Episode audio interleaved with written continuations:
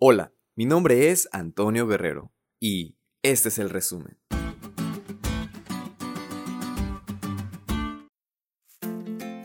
En esta primera semana de estudio dimos un breve recorrido al desarrollo del libro de Deuteronomio. Estudiamos algunas pinceladas de lo mucho que aprenderemos de este libro. Y es que este libro es escrito en la última etapa de Moisés, y está escrito para dar al pueblo un mensaje en sentido de urgencia, para que el pueblo entienda las verdaderas enseñanzas que Dios quería darles a lo largo de su peregrinaje en el desierto. Por ende, este libro es una exposición de la fe israelita, el libro de texto para los líderes del pueblo a fin de mantenerlos en la senda correcta.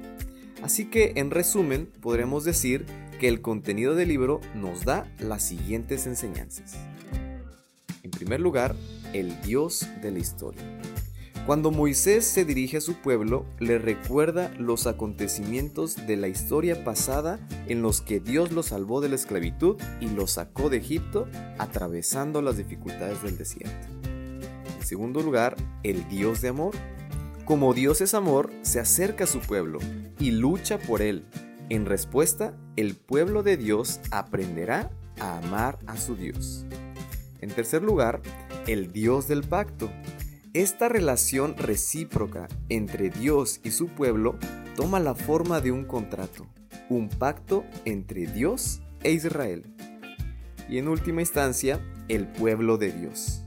Israel es el pueblo del pacto. Esta designación no sugiere que sea superior a otros pueblos. Este pacto que se inició con Abraham implica la santidad de Israel y su compromiso, mediante el amor de temer a Dios y obedecer sus mandamientos.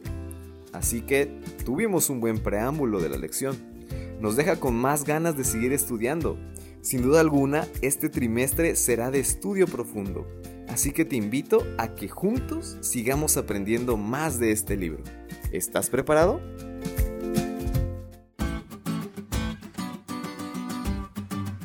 ¿Te diste cuenta lo cool que estuvo la lección? No te olvides de estudiarla y compartir este podcast con todos tus amigos. Es todo por hoy, pero mañana tendremos otra oportunidad de estudiar juntos.